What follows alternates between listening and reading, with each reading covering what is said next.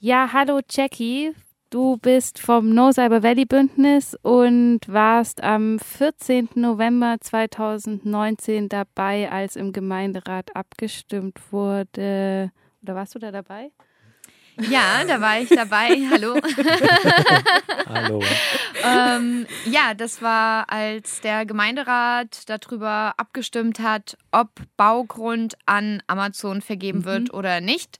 Und wir hatten damals äh, protestiert und wir haben gesagt, kein Grund für Amazon. Das ist so ein Wortspiel, weil wir sehen, es gibt keinen Grund, Amazon hier anzusiedeln. Wir sind dagegen und äh, kein Baugrund sollte an Amazon gehen.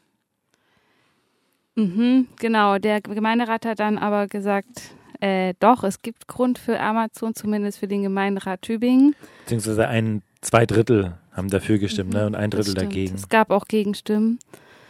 Und jetzt ähm, hast du einen Strafbefehl erhalten, äh, äh der sich auf diesen Tag bezieht. Worum geht's da? Ja, also drei von uns haben einen Strafbefehl erhalten. Also es geht um Hausfriedensbruch und wir haben jeweils 50 Tagessätze gekriegt und ich habe 50 Tagessätze a 20 Euro bekommen. Das heißt, ich muss 1000 Euro Strafe zahlen. Und was wird dir vorgeworfen? Ja, mir wird Hausfriedensbruch vorgeworfen. Also ich habe da äh, meine Meinung gesagt, ich habe protestiert dagegen, ich habe dem widersprochen, was Boris Palmer in dem Moment gesagt hat, weil es darum ging, dass das ja gut sei für die Stadt und ich habe gesagt, dass das nicht gut ist für die Stadt und ich habe gesagt, dass ich nicht möchte, dass diese Stadt eine Stadt wird für Reiche, wo sich viele Leute es sich nicht mehr leisten werden können, in der Stadt zu leben. Und das betrifft natürlich auch viele Leute, die neu hinzugezogen sind, die jetzt noch zum Beispiel in Unterkünften untergebracht sind und die dann auch auf dem Wohnungsmarkt eine Wohnung suchen werden.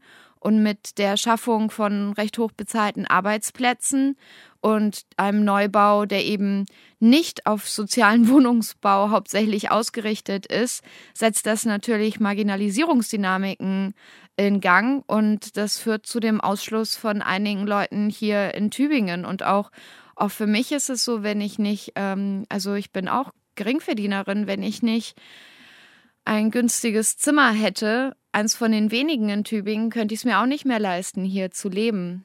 Ähm, jetzt nochmal zurück zu der Klage. Du hast gesagt, drei Leute wurden angeklagt. Es gab ja im November schon den ersten Prozess. Und jetzt hast du und die ähm, dritte Person euch äh, gegen den Prozess entschieden. Warum? Ja, weil äh, in dem ersten Verfahren, was lief, wo es ja auch um Hausfriedensbruch ging, war, ähm, naja, sagen wir so, ich habe weniger Kooperation gezeigt bei dem Verlassen des Saales als die erste verurteilte Person. Und damit ist für mich ganz klar, dass ich auf jeden Fall verurteilt werde. Also wenn da schon eine Person verurteilt wird, die etwas vorliest und dann mit dem Erscheinen der Polizei aus dem Saal mit der Polizei rausgeht, wenn die verurteilt wird, dann werde ich erst recht verurteilt, wenn ich ähm, mich aus dem Saal habe rausziehen lassen auf dem Boden. ich glaube, das ist weniger Kooperation. und damit ist es für mich klar, dass es einfach noch mehr Kosten sind, die entstehen. Und ähm, wir funktionieren mit Solidarität. Wir helfen uns gegenseitig. Und ich will jetzt nicht unnötig weitere Kosten verursachen, die wir dann gemeinsam tragen. Ja, bereust du die Aktion? Nein, also ich bereue sie nicht. Das Einzige, was ich vielleicht bereue, ist, dass wir nicht genug getan haben, um zu verhindern, dass Amazon hier einen Baugrund kriegt. Ähm, das ist vielleicht das Einzige, was ich in dem bereuen würde. Also ich finde, was wir getan haben, war einfach ähm, eine, versuchen, eine Diskussion um das Thema aufzubauen, Cyber Valley allgemein als Bündnis äh, weil es davor noch nicht richtig Stadtthema war. Und ich glaube, das ist uns recht gut gelungen, auch mit der Besetzung vom Kupferbau. Und danach hat man darüber geredet. Und ich meine, danach wurde eine sogenannte Ethikkommission aufgestellt, die zwar keine Zähne hat und einfach nur ein schönes Wort ist, aber gar nicht wirklich irgendwas zu entscheiden hat und nicht im geringsten dafür sorgen kann, dass da irgendetwas Ethisches passiert, sondern einfach nur, dass man das vorschieben kann und sagen kann, ähm, diese große Sorge, was passiert mit den Forschungsergebnissen, Wahlergebnissen, in was für Anwendungen werden sie eingesetzt, führt das zu mehr Überwachung? So diese große Sorge versucht man damit einfach auszuräumen, aber faktisch geht das nicht. Also das sind einfach nur leere Worthülsen. Und ähm, ja, und ich bin, ich bin froh, dass wir auch im Gemeinderat waren. Ich meine, es war auch ein Vertreter von Amazon da. Es wurden Lügen gesagt im Gemeinderat. Und obwohl wir verglichen wurden von Oberbürgermeister Boris Palmer mit denjenigen, die Capitol Hill gestürmt haben, also das ist wirklich ein Vergleich, der ist hanebüchend. Äh, wir haben einfach versucht, im Gemeinderat zu zeigen, es sind nicht alle dafür, wir wollten Lügen korrigieren, die da formuliert werden können. Und das ist auch nicht Einschränkung von Demokratie, sondern das ist Demokratie.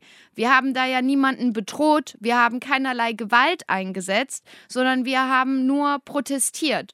Und äh, das ist auch unser Recht und ich finde, es ist auch notwendig, wenn Entscheidungen getroffen werden im Gemeinderat, die die gesamte Stadt betreffen, formen und verändern, und exklusiver machen, dann ist es unser gutes Recht, auch da zu sein und zu sagen, nee, das ist nicht gut.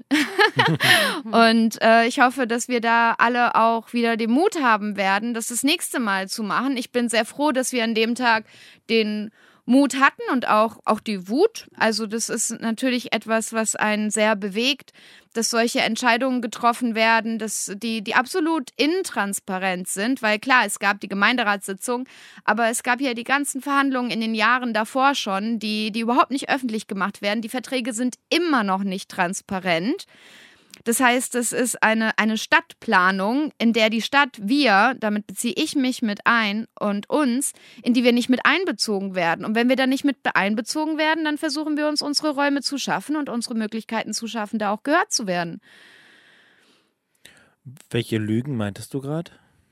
Ja, zum Beispiel die Lüge, dass, ähm, dass es keinen großen Einfluss haben wird auf die Wohnsituation. Ich finde, das ist mit äh, einer der großen Lügen in dem Ganzen, die da gemacht werden. Und ähm, da wird auch, die Zahlen wurden dann ja auch in, dem, in der Entwicklung ähm, der Präsentation vom Cyber Valley in verschiedenen Orten an verschiedenen Tagen unterschiedlich dargestellt. Zuerst hieß es, es gibt 3000 oder 4000 Arbeitsplätze. Dann, als die Diskussion losging um den Wohnraum, wurde das in einer anderen Diskussion auf einmal runtergeschrumpft auf 400 Arbeitsplätze, ohne zu erklären, warum und zu sagen, okay, warum, warum war das denn davor 4000? Moment mal, was ist denn da passiert? Und das wurde, wurde nicht erklärt. Und deshalb fand ich es wichtig, dass, also, das kam da auch spontan aus mir raus. Es war jetzt nichts geplantes oder so, aber es kam da spontan aus mir raus. Nein, das stimmt einfach nicht.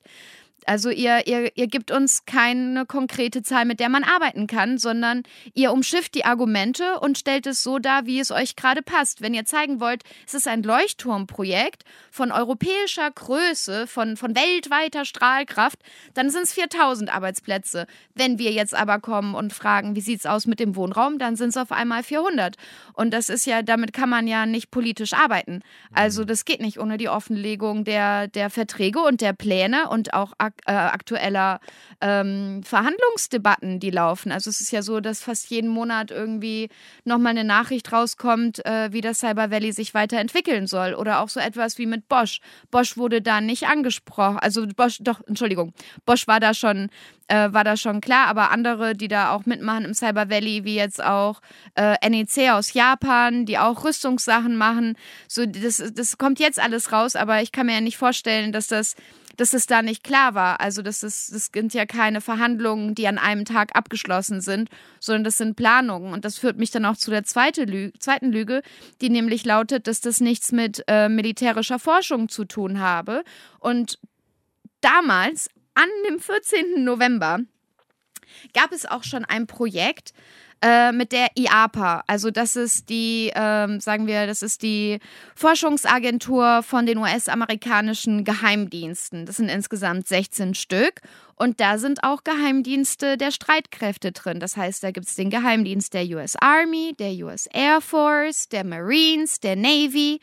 Und ähm, die haben da das Projekt Microns, wo sie Mäusehirne auseinanderschneiden in dünne Scheibchen, um zu gucken, äh, wie diese Gehirne funktionieren. Und ähm, Wir haben ZF Friedrichshafen als Rüstungskonzern mit dabei. Wir haben Amazon, die nicht abgeneigt sind, auch mit dem Militär Sachen zu machen, also die da ja auch für einen großen Auftrag äh, von dem Militär sich beworben hatten, nicht genommen wurden für Cloud-Dienste, aber die da sehr affin sind, um das Gelinde gedrückt auszudrücken.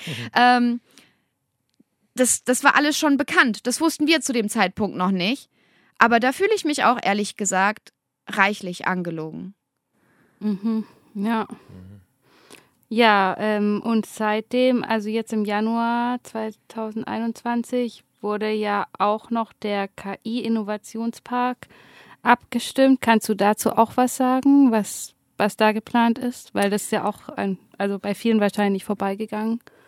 Ja, also dieser KI-Innovationspark, ähm, das sollen auf jeden Fall Testfelder sein. Also da soll man praktisch die ganzen Sachen, an denen man forscht, die man entwickelt, soll man da testen können. Die autonomen Sachen zum Beispiel.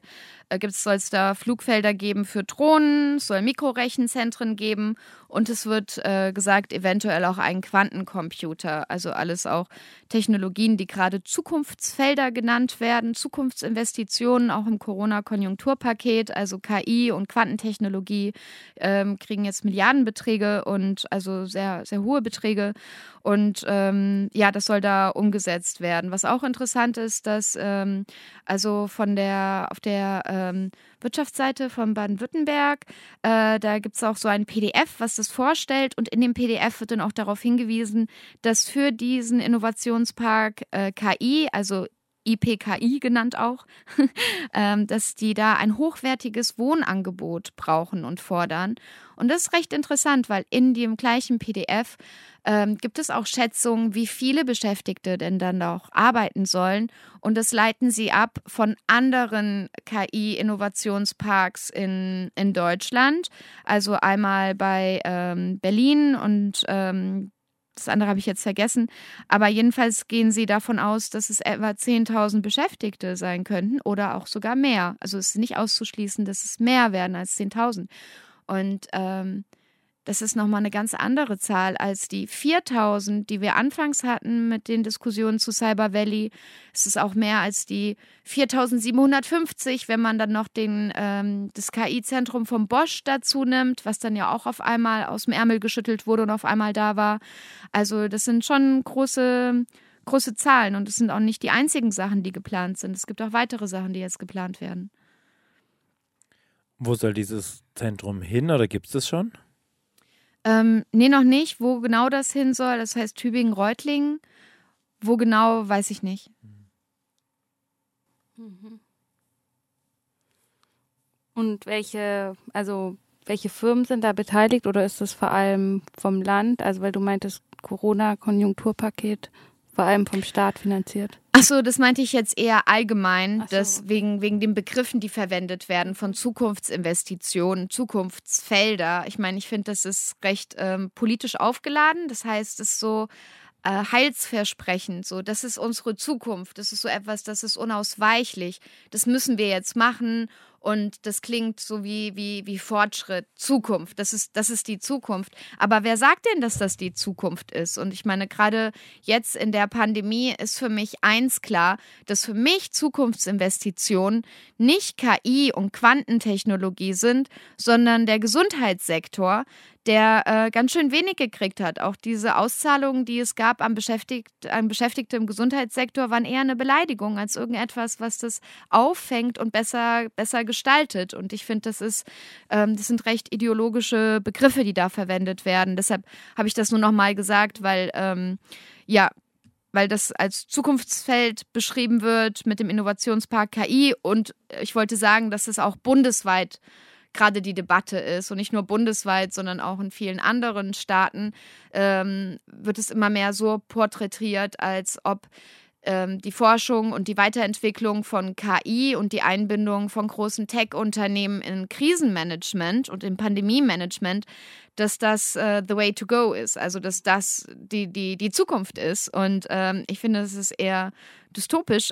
Mhm. ich will nicht, dass das die Zukunft ist. Mhm. Das nur als Erklärung, deshalb hatte ich das gesagt. Ja, sonst ist jetzt noch ein European Laboratory for Learning and Intelligent Systems geplant. Also das soll ähm, für Studierende sein, KI-Studierende, um da auf, also von die Spitzenköpfe aus Europa, die zusammenkommen sollen, um das gemeinsam zu entwickeln. Alice auch genannt. Das wird finanziert unter anderem von der Hans-Werner Hector Stiftung mit 100 Millionen Euro.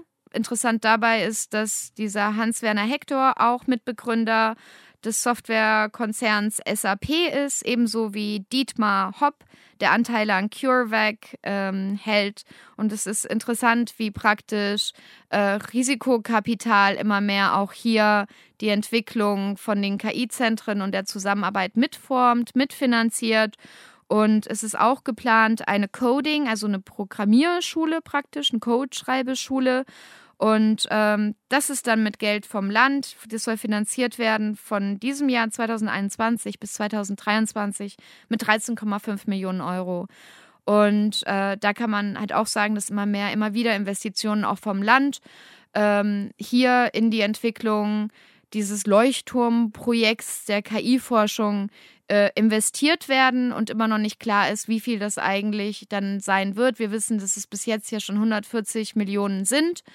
Und ähm, jetzt mit dem erweiterten Zuspruch zu KI, Quantentechnologie auch in, als bundesweite Strategie, also wie wir sie auch in dem Bundesstrategieplänen finden und eben auch in dem Corona-Konjunkturpaket, finde ich, ist das recht besorgniserregend und es zeigt eins, dass unser Protest aktuell bleibt und dass wir weiter darauf aufmerksam machen müssen, weiter diskutieren müssen und weiter darum streiten müssen, wer gerade wie unsere Zukunft gestalten will, in der Stadt und auch bundesweit.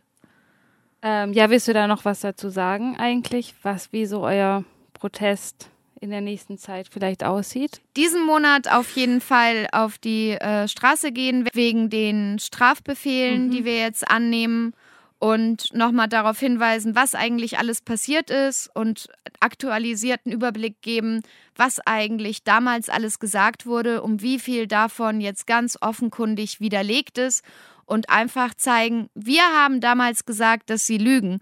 Und äh, ich weiß nicht, ich denke da irgendwie an Kurt Tucholsky, der mal gesagt hat, ich zitiere das jetzt bestimmt ein bisschen falsch, aber er hat sowas gesagt wie, in Deutschland sind nicht diejenigen das Problem, die auf die den Dreck verursachen, sondern diejenigen, die darauf hinweisen. Und so fühle ich mich damit, so dass wir als Problem, Problem definiert ja, genau. werden, mhm. weil wir darauf hinweisen, dass das Lügen sind und dass es nicht so funktioniert, wie sie es darstellen. Mhm. Aber damit werden wir nicht aufhören. ja. ja, zum Glück nicht. Und MitstreiterInnen sind immer erwünscht.